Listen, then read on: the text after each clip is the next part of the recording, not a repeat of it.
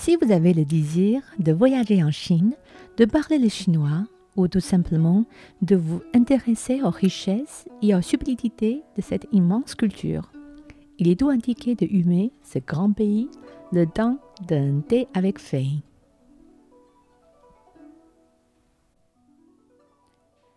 J'aime la langue française. Le plus que j'apprends, le plus que je sens. Il est beau, il est riche et sophistiqué, il est juste. À tel point, j'ai hésité d'écrire en français. Même en faisant euh, de la radio pendant quelques années, j'ai souvent le sentiment de devoir presque m'excuser d'en parler si mal. Pas par manque de respect, mais par le manque de capacité de le maîtriser totalement. Et pourtant, je suis éditrice euh, chinoise à Paris.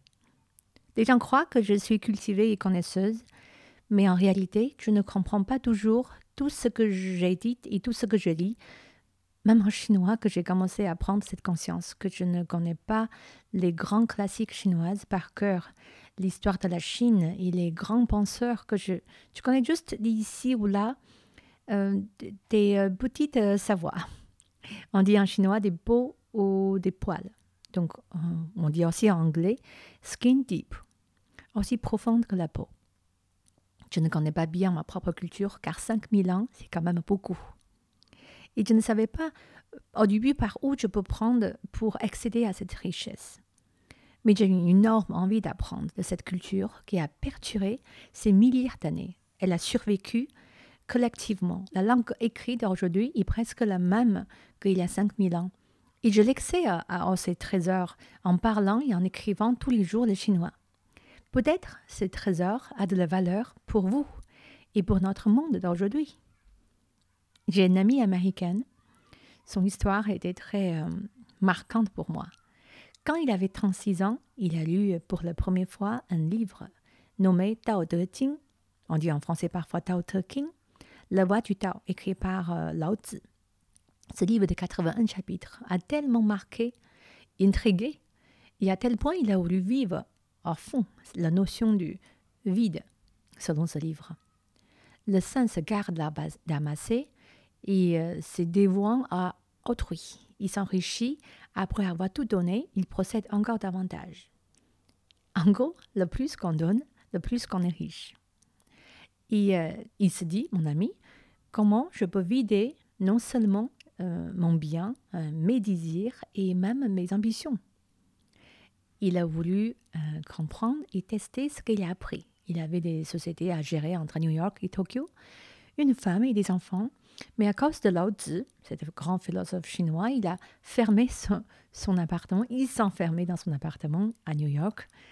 Il a appelé un déménageur pour, pour le demander de prendre tout ce qu'il a dans l'appartement, mais absolument tout.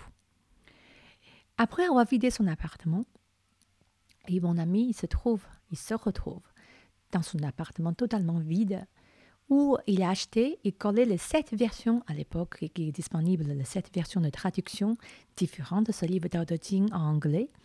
Il les a imprimées, les 81 chapitres fois sept versions, et collé sur ses murs pendant des mois et des mois pour sentir, méditer, comprendre la vraie notion du vide, la voix, l'origine et le sein selon Lao Tzu, l'art de non-agir.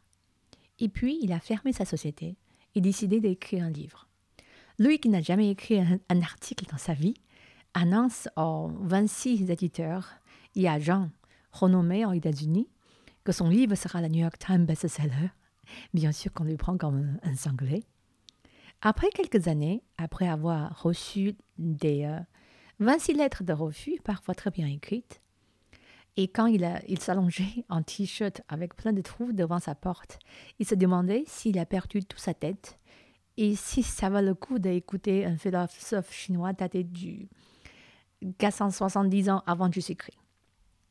Et à ce moment-là, un agent l'a pris et après beaucoup de travail, son livre était dans la liste de New York Times best-seller dès la deuxième semaine car c'était la sortie pendant le milieu de la semaine. C'est une histoire qui finit bien. Il est riche et connu aujourd'hui, mais cette force de pensée, et j'ai toujours senti chez lui, vient de la vision du monde combinée d'intelligence occidentale et sagesse orientale. Cette combinaison avec la science et la force de volonté et fort et en même temps souple. Bon, retrouvons nos oignons ici. Moi, comme éditrice, l'autre jour, je voulais savoir combien d'œuvres et des, euh, et des sinologues qui ont déjà écrit et traduit sur la culture classique chinoise, la société ou l'histoire de la Chine. Ben, j'ai trouvé 160 pages de noms et des titres. C'est tout une notion, et euh, une notion de savoir et de sagesse. Et j'ai le vertige devant cette notion. Je suis tout sauf un expert, tout simplement une chinoise qui a soif. J'ai le soif d'apprendre. J'ai débuté cet apprentissage de ma propre culture, que selon mon grand-père, la plus grande trésor. Et je partage ici avec vous, ce ne sera pas une histoire de courte durée, j'espère. Ce sera une petite goutte de l'eau et de la fontaine. Ne soyez pas très vigilant avec les erreurs que je ferai. Je fais déjà et je ferai encore plus de fautes anglais, parfois en chinois. J'espère que vos oreilles et vos lumières peuvent percer ces mots et ressentir l'énergie derrière. Et je ne suis rien d'autre qu'une passeuse qui œuvre pour porter et traduire les, les peu que j'apprends et euh, je comprends. Après tout, quand dit en chinois,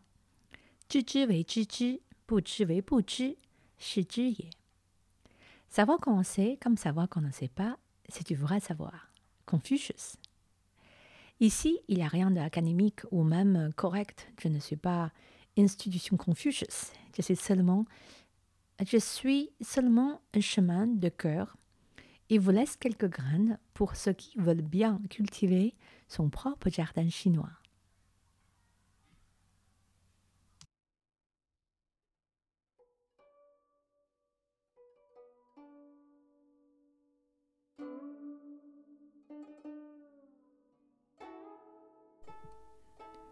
Les éditions Fei, depuis plus de dix ans, ont été un panel d'art et d'histoire chinoise en bande dessinée traditionnelle ou de créations comme le mythique Juge la balade de Yaya, Shixiu la reine des pirates, les grandes œuvres classiques comme Samao ou Voyage vers l'Ouest.